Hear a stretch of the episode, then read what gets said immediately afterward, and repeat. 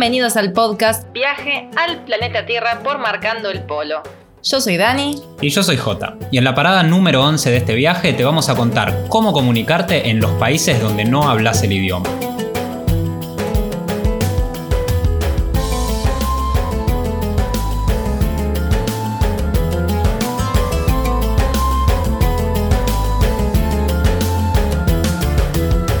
Es una de las preguntas que más nos llegan cuando hablamos de preguntas frecuentes, porque la gente le da miedo, ¿no? Cuando uno toma la decisión de viajar, que ya atraviesa gran parte de los miedos, vienen otros nuevos, y el rey de los miedos antes de viajar es cómo hago para comunicarme en los países donde no hablo el idioma, ¿no? Sobre todo en países donde ni siquiera uno puede leer como por ejemplo, en gran parte de Asia. Sí, en un montón de países que ni siquiera podemos leer un menú, leer un cartel, porque aunque no los entendamos, quizás al leerlo uno puede memorizarlos, puede no sé, buscarlo en algún diccionario, e, en alguna aplicación. Pronunciarlo. Pronunciarlo, claro, repetir la palabra hasta que te la terminás acordando, pero en países donde usan caracteres, donde usan otro alfabeto que ni siquiera podemos leerlo, eso complica muchísimo las cosas y por eso es uno de los grandes miedos. En especial creo que es el mayor miedo de la gente que no se siente muy confiada con el inglés. Sí, también, porque bueno, una cosa es no hablar el idioma local, por ejemplo en China, que bueno, nombramos China porque es el país donde más nos costó comunicarnos, que es donde menos inglés hablaban, pero partiendo de la base de que nosotros hablamos inglés y que mm, quieras o no, es un idioma en común, por más que hablen muy poquito, aunque hay palabras universales que van a entender. Em, si uno quiere viajar a un país donde no hable el idioma hablando solamente español y se complica porque no tienen por qué hablar español y porque necesitan un idioma en común para poder entenderse. Hemos conocido gente que lo hizo igual, ¿eh? Ojo, ahora vamos a dar varias técnicas para poder hacerlo, no es excluyente, pero por supuesto que ayuda para comunicarte y para entender mejor qué es lo que pasa en cada país. Sí, sin dudas que el inglés es el idioma que más lejos te puede llevar, porque imagínense que llegás a un aeropuerto, estás por cruzar una frontera, tenés que llenar un formulario, el oficial de inmigración te hace alguna pregunta y te la va a hacer en inglés. No, difícilmente puede hablar español alguien de, algún país que vayas donde no se habla español como, como idioma nativo. Entonces, el inglés te va a ayudar muchísimo. Pero igualmente, aunque uno hable inglés y por más bien que lo hable, hay muchas veces donde ni siquiera alcanza a hablar inglés. Exacto, nos pasó en China, otra vez China, donde nada, uno quería comunicarse y no nos entendían ni lo más básico. Y acá hay que remarcar algo, que es que no hay que hablar inglés perfecto, ¿sí? Uno a veces quiere no demostrar cuánto inglés habla, pero si no quiere formular la, la pregunta de forma correcta para que lo entiendan, y en realidad, cuanto más simple sea la oración, más fácil es que te entiendan. Por ejemplo, no empezar, si uno quiere preguntar una dirección, no vamos a estar formulando la pregunta gramaticalmente correcta, sino que directamente pones where, station, hotel y ya está. Eh, la gente te va a entender más cuanto más simple sea la oración. Hemos visto por ahí ingleses de habla nativa que le formulaban todo de forma súper correcta, súper polite, y claro, la gente no entendía, es demasiado complicado. A veces palabras sueltas funcionan mejor. Y también recordemos que en gran parte de Asia aprenden inglés, pero aprenden inglés por escrito y eso nos cuesta entender, porque ellos tienen clases de gramática, pero son muy tímidos al hablar. Entonces quizás saben cómo escribir una palabra, pero no saben cómo se pronuncia. Entonces nos sirvió mucho escribir las palabras y ahí nos entendían y nos respondían por escrito también. Primero porque no saben cómo pronunciarla y segundo porque son muy tímidos a cometer cualquier error. Sí, eso principalmente. Nosotros eso lo, lo contamos muchas veces en el libro Eliminando Fronteras en el capítulo de China. Hacemos bastante hincapié en el modelo de aprendizaje que tienen ellos desde chicos que mm, se castigan mucho los errores. Entonces, alguien antes de cometer un error prefiere quedarse callado. Y, y, eso es lo que hace que después tengan mucha timidez, mucha vergüenza al hablar y no quieran expresarse. Muchas veces nosotros hemos hablado con profesores de inglés asiáticos, en Corea del Sur, lo recuerdo, en Tailandia, que hablaban muy mal inglés, muy, muy básico, muy poco, casi que no hablaban inglés. Y esto es porque por ahí eran unos cracks, eran unos genios eh, con toda la parte gramatical, pero después para la parte de conversación hablaba muy poco y por eso es que en todo Asia se requieren tanto los profesores de inglés nativo. A veces, por más que no tengan un título, eh, se ven por todos lados. Cuando vayan a Tailandia o si estuvieron en Tailandia habrán visto un montón de extranjeros que están viviendo ahí y muchos de ellos trabajan de profesores de inglés que llegaron y empezaron a dar clases simplemente. Pero como decíamos muchas veces, no, no te ayuda eso de, de hablar inglés por más que uno le haga fácil, por más que diga las palabras más simples posible, nos ha pasado en un montón de casos. Me acuerdo una vez que estábamos en Filipinas, esto lo contamos en, el libro Un viaje interior, estábamos en un hotel, bueno, más que hotel, en realidad era un lugarcito muy simple, una casa de familia, y queríamos pedir un candado. Entonces le decíamos en inglés, lock, padlock, no teníamos ninguna aplicación, después vamos a hablar de eso eh, en ese momento, entonces le tratamos de decir y le hacíamos señas, hacíamos con, eh, con la mano como si fuera un ganchito, clic, clic, y, y, le tratábamos de señalar y le señalábamos la puerta, pero no entendían, y eso que en Filipinas hablan bastante inglés. Alguien después al final terminó entendiendo, o creo que ya habían llamado a alguien que hablaba inglés y le tradujo a la familia que nos estaba alquilando la habitación y le empezó a hablar en tagalo, que es el idioma que, usan en, en, Filipinas, y le hablaba y le decía una palabra tras otra, y entre medio de todas las palabras dice candado. Y eso nos, llamó muchísimo la atención, nos empezamos a reír porque si lo hubiésemos dicho en español, eh, desde primera instancia nos hubiesen entendido, porque claro, ellos en Filipinas tienen un montón de palabras del legado español, fueron colonia española por 400 años, entonces tienen muchas palabras que tienen del español. Y bueno, eso fue una de las situaciones en las que el inglés no nos llevó muy lejos y después en China un montón pidiendo un baño, me acuerdo, una de las veces que, hacíamos todos los gestos posibles, le decíamos toilet, me agarraba la vejiga, hacía señas de que me estaba haciendo pis, hacía el ruidito de que me estaba haciendo pis, pero no había manera, ni siquiera eso entendían, se nos acumuló un montón de gente alrededor, nos rodearon, todos se miraban, esto era en un shopping y nadie entendía que le estábamos haciendo la, seña, el gesto de, baño, qué era lo que queríamos. Al final nos terminamos cansando, nos fuimos, 10 personas se quedaron tratando de entender qué era lo que querían estos dos locos, hasta que terminamos dando vuelta por todo el shopping y lo encontramos nosotros. Pero bueno, por eso siempre recomendamos aprender algunas palabras básicas del idioma local nosotros lo hicimos en casi todos los países, en algunos fue mejor que en otros, porque bueno, los que pudimos, a ver, la voluntad la tuvimos siempre, pero el nivel de dificultad va variando de acuerdo al país. Yo me acuerdo cuando empezamos el viaje de Eliminando Fronteras, empezamos con toda la energía para aprender el idioma en cada país. En Indonesia aprendimos un montón de bajas indonesio podíamos incluso mantener alguna que otra conversación, pero claro, era muy fácil aprender el bajase indonesio. El malayo seguíamos con el envión, perfecto, porque es muy parecido, aprendimos nuevas palabras, hasta que llegamos a Tailandia y ahí se nos complicó todo, otro alfabeto, la pronunciación era muy difícil, las palabras no había con qué relacionarlas para poder recordarlas, eran muy complicadas. Bueno, y ahí nuestro Thai fue muy básico, pero muy, muy, muy básico. Pero así todo nos logramos comunicar. Entonces lo importante es, para nosotros al menos lo que nos servía, en que, que viajamos en la época donde todavía no había aplicaciones que se usaban tan ampliamente, nuestro teléfono era un smartphone muy básico, entonces no podíamos bajar aplicaciones porque no teníamos espacio no teníamos datos de internet, así que lo, que lo poco que podíamos bajar tenía que ser de uso offline.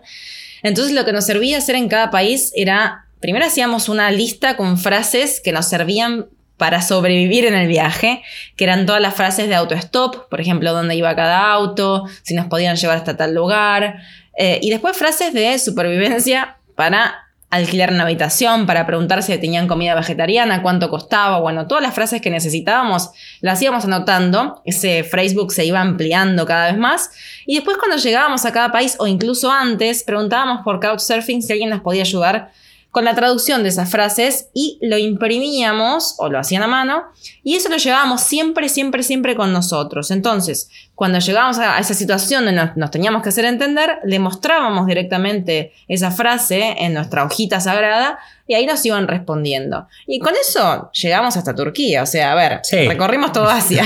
y no nos perdimos en el camino, no quedamos varados en ningún lado. Lo más curioso que me acuerdo de, estas situaciones era que como, como, les contaba que ellos tienen este método de aprendizaje, que por ahí aprenden a leer y a escribir, pero no saben hablar el idioma.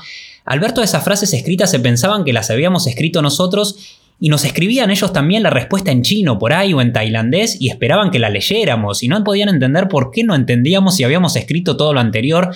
Y era difícil para nosotros tratar de explicarle, imagínense en un idioma que no manejás, no, me lo tradujeron, yo no hablo el idioma, igualmente peor cuando le decíamos algunas palabras en Indonesia, en Malasia, decíamos algunas palabras del idioma y ahí sí que, nos empezaban a hablar sin parar y, que, se nos quedaban mirando esperando una respuesta. Bueno, pero bueno, así nos, nos fuimos comunicando en todos estos lugares. También llevábamos una carta dos cartas en realidad. Una carta que era exclusivamente para hacer dedo, que explicaba el proyecto, qué estábamos haciendo, por qué estábamos haciendo eso.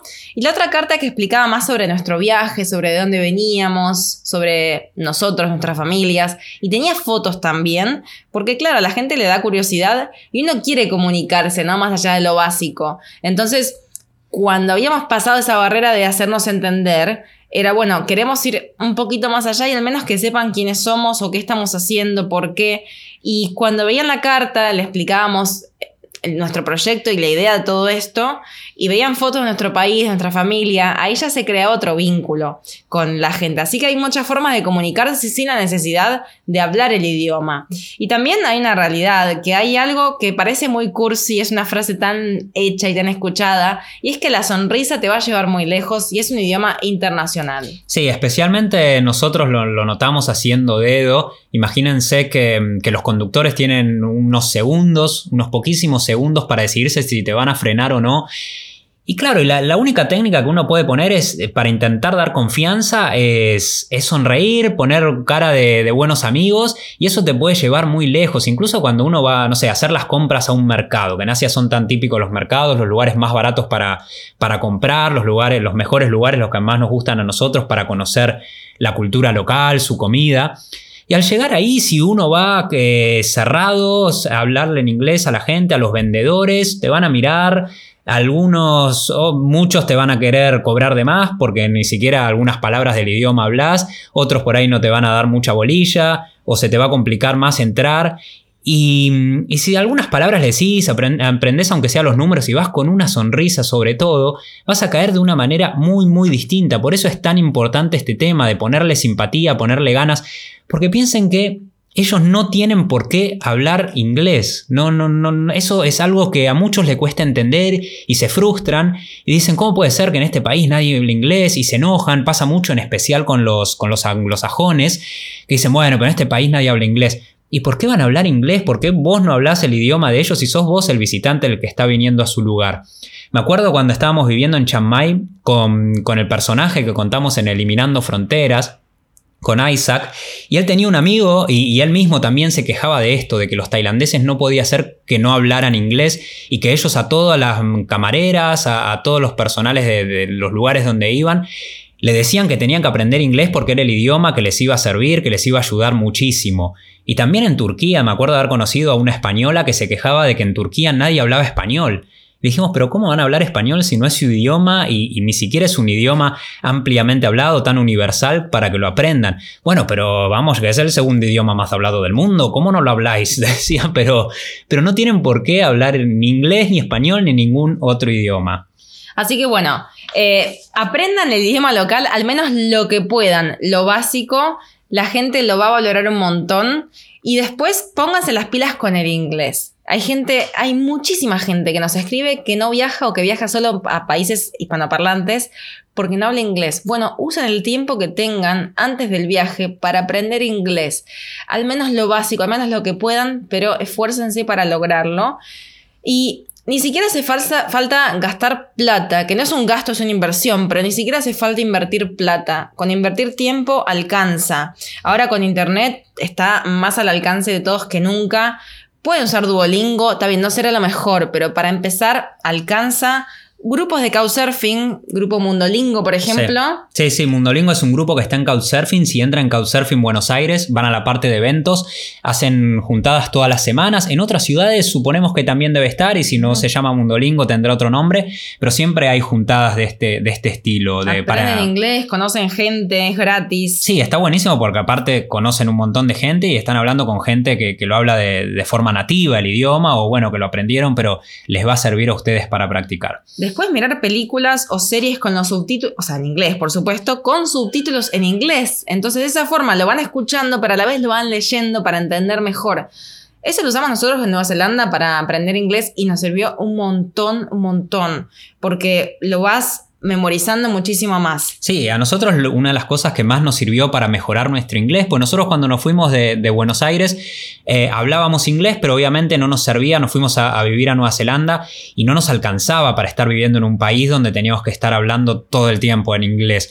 Una de las cosas que más nos sirvió, obviamente al estar en un país donde todo el tiempo teníamos que hablar en inglés, lo mejoramos muy rápido, pero leer para nosotros fue fundamental, leer eh, en inglés, libros, por ahí empezar con algunos libros más simples y eso te hace ampliar muchísimo el vocabulario. Audiobooks también sirve mucho, pero por ahí se te puede complicar si no lo, si, si, no lo podés leer, porque solamente con escucharlo a veces uno no entiende qué palabras se están diciendo, pero tener el libro, ir leyendo, ir marcando las palabras que no entendés y que no entendés por ahí la idea. Y, y marcarle, decir, bueno, esta la busco porque no puedo avanzar con lo que estoy, con lo que estoy leyendo, es buenísimo. También nos ayuda mucho por ahí em, ponerle etiquetas a, todas las cosas de la casa. No sé, en, tu casa, cuando estás ahora, le pones etiqueta, cómo se dice hornalla, cómo se dice plato, tenedor, cuchara. A cada una de las cosas le pones una etiqueta con el nombre en inglés y eso no te lo vas a olvidar más. Porque eso, si todo cada vez que lo agarras, cada vez que mirás al espejo, ves que dice mirror, entonces no te lo vas a olvidar nunca más. Eso es otra de las técnicas que puede servir muchísimo. Y creo que también el mejor consejo ya para ir cerrando este episodio es que se tengan confianza ustedes mismos, ¿no? De saber que cuando uno está en la situación de hacerse entender, lo vas a hacer como sea, pero te vas a hacer entender, te vas a lograr comunicar, que todos los miedos van desapareciendo cuando uno está en la ruta y cuando te das cuenta que al final no era tan grave como pensamos. Sí, sepan como nosotros tratamos de remarcar siempre que hay un montón de miedos que después van desapareciendo, porque al final de cuentas la traba más grande que tenemos siempre está en nuestra mente. Así es como llegamos al final del episodio de hoy. Si tienen alguna duda la seguimos por Instagram, nos encuentran en arroba marcando el polo. Y nos vemos en la próxima parada de este viaje al planeta Tierra.